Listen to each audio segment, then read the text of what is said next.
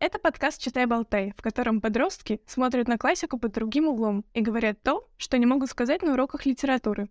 Это девятый выпуск подкаста и его ведущие Вера. и Вика. Привет. Меня зовут Вера. Я музыкант, битмейкер, а еще самый позитивный человек на свете. Привет, я Вика Котенок. Я очень противоречива. Не люблю читать и рисовать. Чем я занимаюсь? Учусь на дизайнера и записываю книжный подкаст.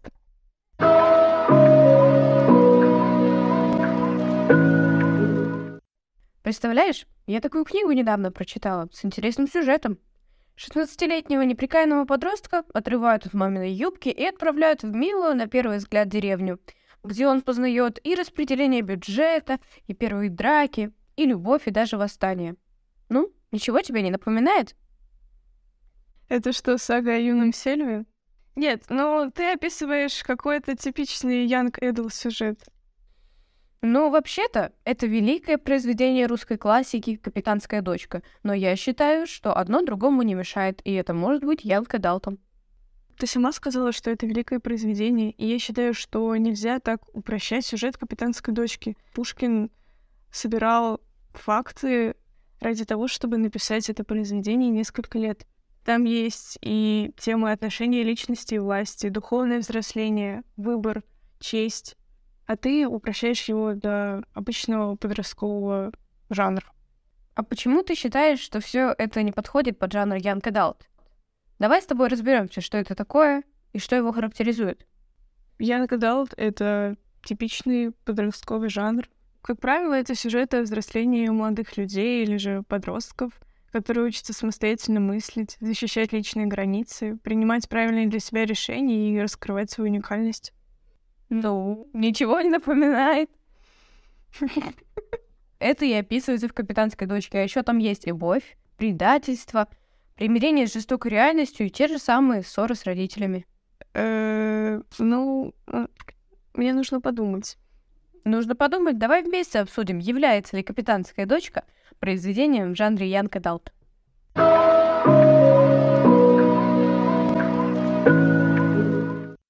Одной из главных тем в жанре Янка Далт является тема отношений с родителями. Что у нас по этому поводу сказано в «Капитанской дочке»? Вик, ты эксперт по сюжету вперед. Спасибо. Что я могу сказать? Сепарация от родителей у Петруши происходит очень странно. Если говорить современным языком, сепарация от родителей у Петруши произошла весьма кринжово. Ну да, они просто выселяют его вместе с его... Кем был Савельич? Его нянькой чисто теоретически. Он был просто его личным дядькой, который ходит рядом. Не в смысле дяди как родственник. Слуга. Давай, Вика, вперед. Слуга это как-то очень неуважительно. А Петруша прям уважал Савельича, вот прям уважал, скажи. Ну да. Но родители поступили по-хитрому. Они отправили вместе с Петрушей Савельича, тем самым а, не обрывая ту нить, которая их связывала. Савельич, по сути, являлся пуповиной, которая по пятам ходила за Петрушей. Петруша пытался вырваться из его власти. А, Первую попытку он предпринял Прям из-под власти Савельича, прям он владел. Ну да, но по сути он же его контролировал во всем. Ну, по сути. И он над ним на... Больше, мне кажется, из-под контроля. Из-под контроля, чем из-под власти. Власть вообще я сдаю обществу, поэтому власть — это умение заставить кого-то делать что-то. Петруша предпринимал попытки избавиться от контроля Савельича. Первую из них он предпринял, как только они отъехали от дома. И он проигрался в бильярд. Тогда он сказал, отдай долг за меня быстро, гони мои деньги. И ты такой, мил-мил-мил, нет. Да мне кажется, это была попытка больше не вырваться, это была попытка больше почувствовать какую-то свободу, э, ну, довольно, ну, свободу распоряжаться деньгами, просто их всех проиграть. Но там была фраза о том, что, типа, мне нужно было сейчас показать Савельичу, кто из нас главный, иначе потом А. он бы... Аргумент. Я считаю, что окончательная сепарация от родителей произошла именно в тот момент, когда э, Петруша отослал Савельича вместе с Машей к его родителям и остался служить дальше. Ну, по сути, Пуповина вернулась домой. Пуповина вернулась домой. Возвращайся на родину. Вот э, и как э, отделиться от родителей, когда ты даже толком с ними не успел как-то, не знаю, что-то понять их, не знаю. А я, кстати, думаю, что сепарация не может произойти по щелчку пальцев и в один момент, и она происходила постепенно с каждым э, решением Петруши, которое он принимал самостоятельно. Но это правда. С этим я тоже отчасти согласна. Но я считаю, что в какой-то период э, наступает решающий момент и принимается окончательное взрослое решение. Ну да, я думаю, именно вот ближе к концу он стал наиболее самостоятельным, чем когда-либо. Да.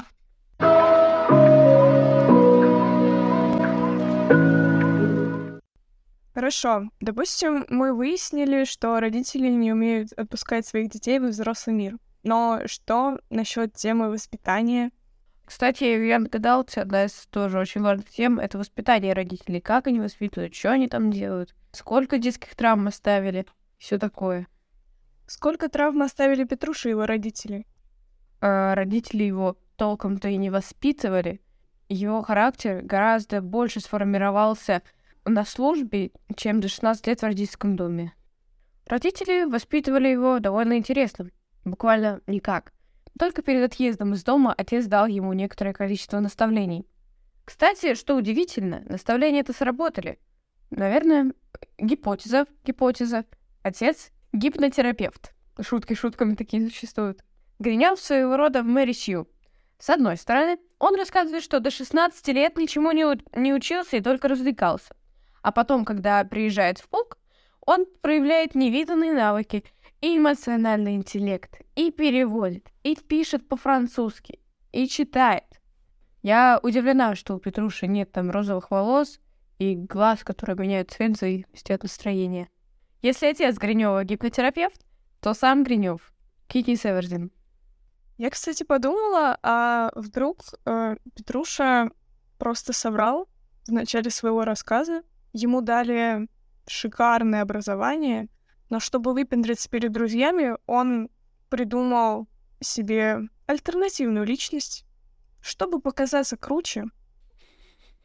А у вас тоже есть необразованный альтер Многие из нас в детстве, знаете, выпендривались э, своими травмами. У кого беда сильнее? А вот у меня, а вот у меня, а вот у меня вот это вот начинается. Да. Ну и тут я необразованней. Нет, я необразованней. Петр Гринев решил как бы занять свою необразованную позицию в этом споре. Возможно, Петруша Гринев просто хотел показать, что вот, смотрите, меня так плохо воспитывали, а я и так могу, и так могу, и даже вот так могу. И весь такой из себя самостоятельный, и весь такой из себя неожиданный, а еще такой независимый от родителей, прям self-made Петр. Петруша? Ну, не Петруша. Self-made Петруша звучит как плохой салат. А, а как еще можно Петрушу называть? Петр, Петя. Я просто постоянно Петруша, Петруша, Петруша, Петрушка какая-то получается.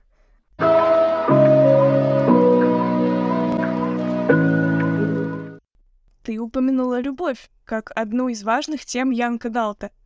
Но почему же тогда Ромео и Джульетта? Почему? Почему не они? Почему? Почему? Ну, для меня Ромео и Джульетта вообще произведение такое чуть-чуть устаревшее. Я его читала вот в возрасте, когда нужно Ян, Ян Кадал читать.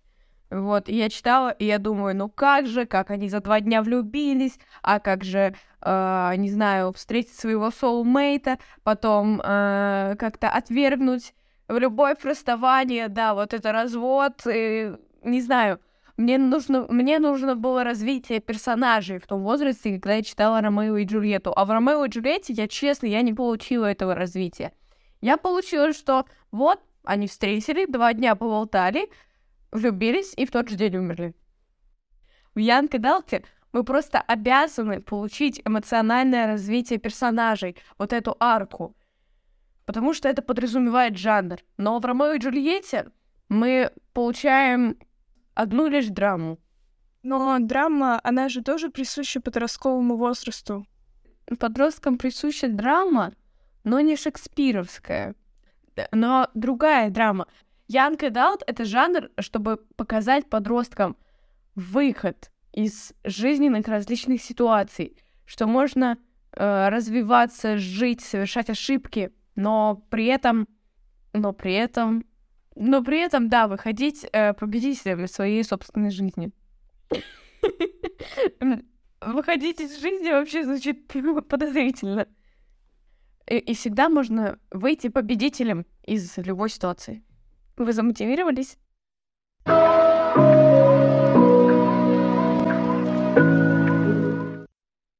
А что про предательство? Есть ли у него друзья? Так, предательство есть у него друзья? У него был Швабрин, который его предал. И вообще, Швабрин всех на свете предал.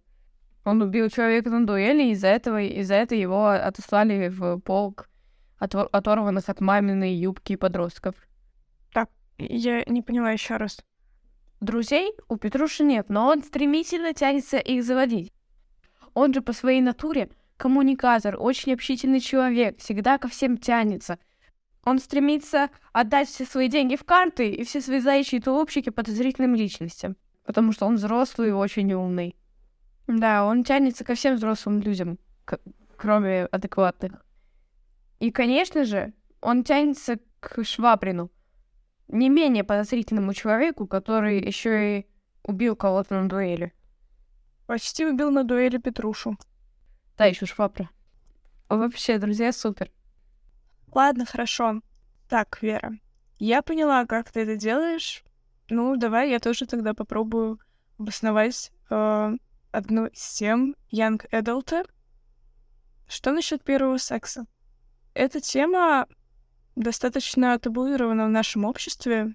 Также она завуалирована в «Капитанской дочке». Конечно, возможно, я притягиваю за уши и это не настолько очевидно, чтобы это можно было доказать или как-то обсудить на таком уровне, но все-таки я считаю, что эту тему стоит осветить, так как она очень важна как в жизни каждого подростка, так и в этой книге. Первый секс был не у Петруши, а у Маши, но он был не таким романтичным и комфортным, как это представляют э, множество девушек. Ну, я размышляю так, почему Петруша не признался, из-за чего он дезертировал из Оренбурга в крепость. Возможно, потому что Маша была в руках разбойника, разбойников, и они могли надругаться над ней. Не будем табуировать это слово, они могли ее изнасиловать, этот момент описывается в книге достаточно подробно, возможно, для того, чтобы намекнуть или показать на то, что с ней могли сделать. И Петруша не хотел как-то выдавать ее, даже не выдавать. Петруша предполагала, что такое могло произойти, и если бы он обо всем рассказал суду, то вполне возможно, что Машу считали бы падшей женщиной. Но я, честно говоря, не знаю, а я считаю, что наоборот, это было э, одной из реалий того времени, когда разбойники захватывали города, разграбливали их и могли надругаться над женщинами. Кстати, да. В книге мы можем увидеть то, как Швабрин содержал Машу. Он запер ее в комнатушке, она сидела в оборванном крестьянском платье с растрепанными волосами. И насколько мы можем верить предателю Швабрину, чтобы не предположить то, что он мог воспользоваться ситуацией и без согласия Маши. Да, я думаю, что это случиться могло, потому что разбойники действительно люди страшные, не знающие в некоторых местах границ, и которым просто срывает крышу от того, что они могут все, от того, что они ни у кого не спрашивают разрешения и вообще никого не уважают реально тут вопрос в замужестве был не в том, что хочет Маша или не хочет, а в том, сколько людей над ней будут издеваться. Один Швабрин или вся разбойничья шайка? Мне, кстати, кажется, что Швабрин не дал бы издеваться над ней кому-нибудь другому. Но в плане того, что если он хотел ее к себе в жены, то он не хотел, чтобы... Ну, наверное, он не хотел, чтобы она была использована кем-то еще. В общем, для меня это довольно сложная тема, давайте скорее к другой перейдем. тяжело.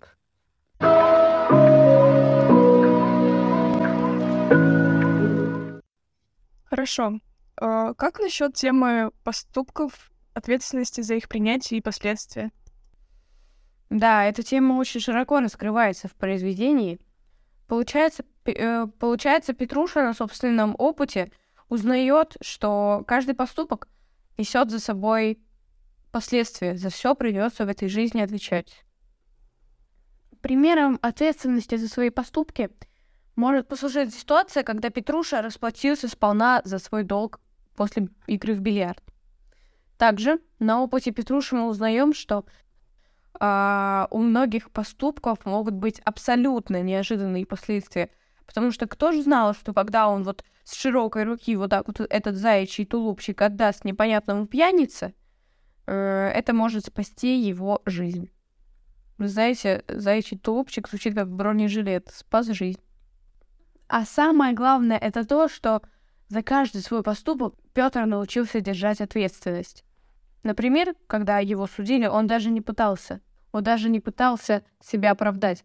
Он понимал, что по военным меркам он совершил преступление.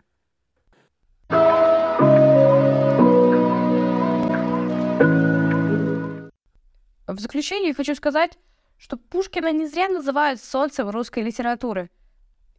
Пушкин действительно сумел написать произведение в жанре Young Adult. Он действительно смог показать личностный рост подросткам. Вера, спасибо тебе большое. Я, как человек измученный, израненный подготовкой к Олимпиадам, я разучилась мыслить не клишированно и не зацикливаясь на каких-то классических темах. А, я не могу смотреть на них под другим углом. Год прошел, я все еще там. Нам вот ручичка иногда говорит, не выпендривайтесь сочинение ради Христа. Спасибо, что подарила мне новый взгляд на эту книгу. Всегда, пожалуйста. В споре родилась истина. Вера права. Используйте подкаст «Читай, болтай» для аргументации сочинений. Всем рекомендую. Так, ну, я считаю, что все, молодцы.